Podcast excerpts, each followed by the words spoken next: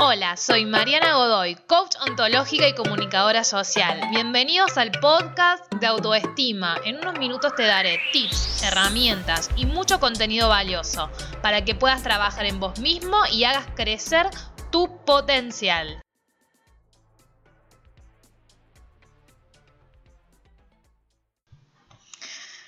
Una de las preguntas que me han hecho cuando pido con- que me cuenten sobre qué contenidos quieren que charles, que haga posteo, que haga vivo, que haga eh, videos, etcétera, podcast en este caso.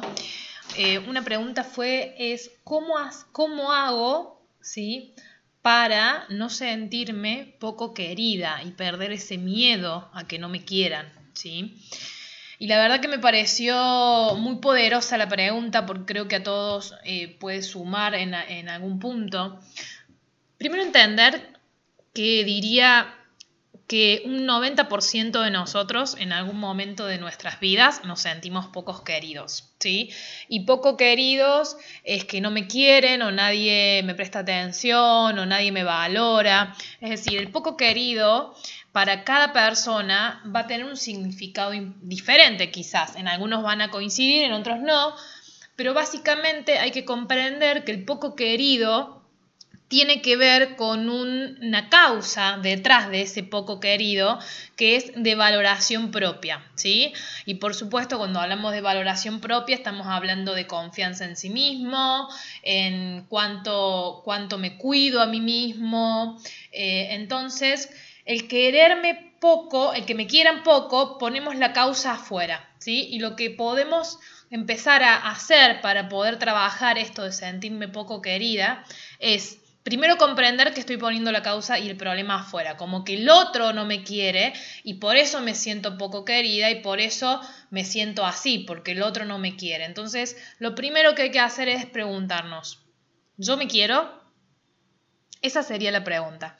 Empezar a, pon- a ponernos a nosotros como en, en en- poder personal y no dejarle nuestro poder personal a otro. Es decir, que el otro decida si me quiere o no me quiere y según como el otro me quiere o no me quiere, yo me voy a sentir. ¿sí?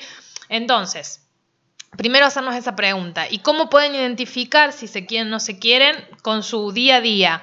En pequeñas cosas y en grandes cosas. En pequeñas cosas eh, podríamos decir inclusive en cómo te alimentas, eh, si haces actividad física, si te das espacios de recreación y ocio para compartir con tus seres queridos en cómo te conversás a vos mismo, es decir, qué conversaciones tenés, cómo te tratás, qué palabras elegís cuando te hablas, en esos momentos que estás vos sola y te hablas a, vos misma, y qué te decís, te decís eh, que sos horrible, que nadie te quiere, eh, te contás la historia de, de que no sos capaz. O te, reconoces tus logros, eh, te decís que bueno, si esta vez no salió, eh, es un aprendizaje, vamos para adelante y vamos a ver qué podemos hacer para cambiar en mí, no en el otro, ¿sí? Es decir, siempre posicionarnos en nosotros, porque el que no me quiere tiene que ver con algo externo, que nosotros no, primero que no podemos obligar a alguien que nos quiera, y si nosotros esto sería el punto 2.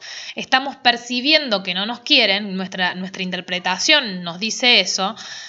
Además de lo que les acabo de decir, es importante que entiendan que el otro es un reflejo nuestro, es un espejo nuestro. Entonces, mientras yo no me quiera, voy a seguir sintiendo que el otro no me quiere. Entonces, primero hay que trabajar en uno mismo, en quererse uno mismo. Esto no es de un día para el otro, no digo que sea fácil, digo que es posible. Cada quien tendrá su proceso, ¿sí? Cada quien lo vivirá a su manera. Pero mientras sigamos poniendo la causa afuera, no lo vamos a cambiar. Vamos a sentir ese, esa, esa que no nos quieren, que no nos aman, que no nos valoran. Entonces, fíjate, primero hacete la pregunta si te querés. Si la respuesta es no, hacete una lista de cuáles son las cosas por las cuales no te valorás y empezá a valorarlas, empezá a mirar que sí vales, que hay un montón de logros detrás tuyo, haz una lista de los últimos 10 logros que hayas tenido en este último tiempo, fíjate que sí, eh, sos una persona que, eh, que, que puede lograr cosas, ¿sí? Eh, a ver en qué no te estás cuidando, porque el no quererme también tiene que ver con el cuidado, ¿no? No me cuidan, no me... Entonces, ¿en qué vos no te cuidás? ¿Te cumplís lo que te prometes o no te cumplís lo que te prometes? ¿Te maltratás con la comida o elegís comer algo lindo y rico cada tanto o vas a la comida para maltratarte porque en realidad nadie te quiere?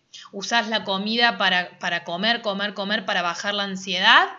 O usas la comida porque te das un gusto, pero sos consciente de que tenés que para sentirte bien y, emanar esa energía, em, tenés que querés alimentarte bien, ¿no? Y, ser una persona saludable y estar con otro ánimo, porque cuando comemos bien y, nos, y hacemos ejercicio físico, sea el que sea, nos sentimos bien. Está comprobado a nivel químico esto, ¿no? No le estoy diciendo ninguna novedad.